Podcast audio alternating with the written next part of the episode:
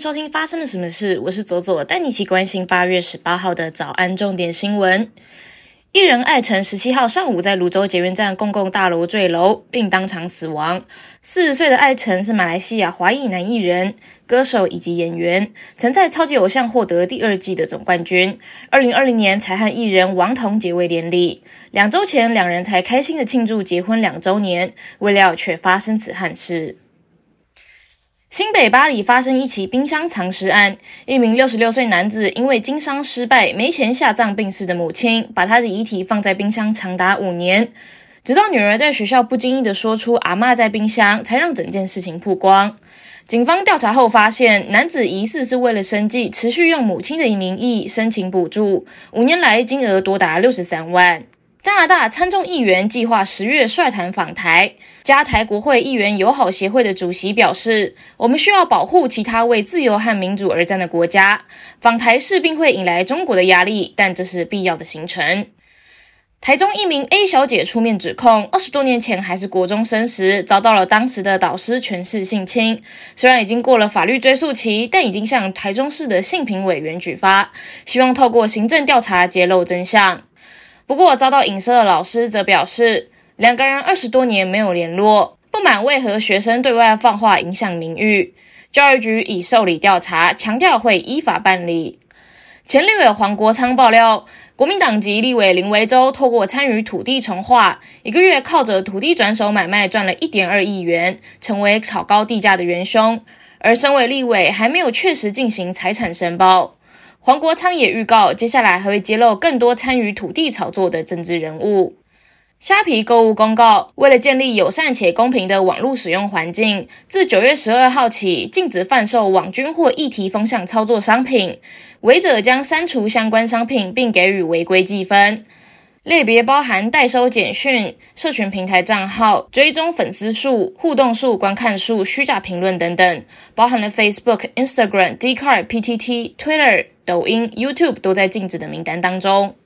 国际方面，一九七三年，名为小羽毛的美国原住民女子替马龙白兰度拒领最佳男主角奖，并抗议电影产业对原住民的不公，让她当场被嘘，还差点被殴。如今过了五十年之久，小羽毛终于得到道歉。他说：“针对于美国影艺学院对我的道歉，我们印第安人是极度有耐心的人。不过就是五十年嘛。”香港国安法实施后，不少老师目睹政治及教育环境的急速变化，深受压力，忧虑触犯红线，选择移民。根据香港教育局五月份的统计数字。反映本学年中小学教师流失人数达到了四千零五十人，相较上个学期上升了七成，创了近年新高。数据亦显示，本学年新聘的人数增加百分之三十三，到三千七百九十人，推算平均每十四名教师便有一名是新教师。有意味猴痘 （Monkeypox） 一词证明的世界卫生组织呼吁民众集思广益，为这种快速传播的疾病提出一个比较不污名化的名称。提供命名建议的人五花八门，包含了学者、医师以及同志运动人士。专家警告，猴痘这个病名可能会对猴类和非洲大陆产生污名化的影响。但是猴类与这种疾病传播的关系很有限，而非洲经常会被与人与猴类联想。比如近来的巴西传出报道，有人因为担心感染猴痘而攻击猴子。爱沙尼亚宣布年底前拆除境内所有的苏联纪念碑。爱沙尼亚曾经是苏联的一部分，一百三十万人口中近四分之一是俄罗斯人，但该国政府一直担心他们会受到俄罗斯煽动影响。回顾二零零七年，爱沙尼亚拆除了首都塔林一座苏联士兵的纪念碑时，引起了数天的骚乱，导致了一千多人被捕。讲俄语的爱沙尼亚人声称，拆除纪念碑是抹去了他们的历史。接下来，我们来聊聊今天的发生了什么事。今天要聊的是今年的秋冬季可能会面临的缺水问题哦。中央气象局就指出，目前为止，今年夏天台风的数量明显低于平均，这已经是连续三年一到八月没有台风侵袭台湾，也是史上的第一次发生。气象局说，这可能是因为反圣音现象的关系，而且除了没有台风以外哦，各地的降雨量也比去年的同月还要少。以基隆为例，今年七月份的降雨量为三十一毫米，而宜兰的降雨量更只有十一毫米，分别是去年的六分之一跟十分之一。在宜兰东山地区的茶农就首当其冲哦，茶农面临的没有水可以灌溉的窘境，那些等待收成的茶叶呢，都被太阳给烤干了，而且即将采收的文旦也因为严重的缺水，整棵树干枯死亡。而雨都基隆也出现了缺水的状况，上周基隆的中正区、信义区也接连停水，影响了四千多户人家，需要调派新北市的用水才能勉强度过缺水危机。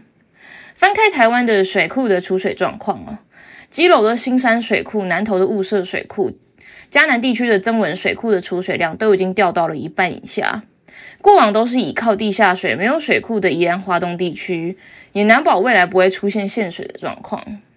台湾一直都是一个缺水的国家，水利署在二零二零年公布，在全球一百四十六个国家当中，台湾是排名第十八的缺水国。过去我们很难想象，位于亚热带气候地区的台湾居然会久旱不雨。但另外一个困难的问题是，台湾纵使下雨，因为河川短又湍急，还夹带了大量泥沙，水库蓄水不易，所以水库的清淤是台湾重要的永续工程之一。然而，不断建造蓝沙坝的结果，往往是蓝沙坝体被河水切穿，我们每年就花费了相当多的无用治水工程在河川的治理上面。更重要的是，河川因为坝体的影响，会彻底破坏河川的生态以及他们自己的自净能力。工厂跟家庭的废污水或者农业施肥的化学污染，让干净的淡水水质每况愈下。面对可以预期的下半年的缺水危机，短期内除了人工增雨、设置预备的储水设施，还有加强水资源的回收再利用以外，中层的政策需要加速汰换老旧的自来水管。目前台湾仍有许多地下的自来水管是日治时期留下来的，这些水管不止老旧，漏水率也很高。二零二零年台湾的总漏水量高达了四点五六亿吨，这大概是二点三座石门水库的水量。但是因为地下自来水管的汰换是一般民众没有办法眼见为凭看见的政策。相比盖捷运啊、盖场馆这种看得见的政策来说，比较少官员会大力推动这种政策，也值得大家的关注跟监督汰换状况。长城来说，台湾要面对的还是越来越严重的气候变迁影响，要面对突然强烈的降雨造成水库浑浊没有办法供水，或是地下水位日益减少的困境。长期来说，还是要避免大规模破坏山林的越狱引水工程。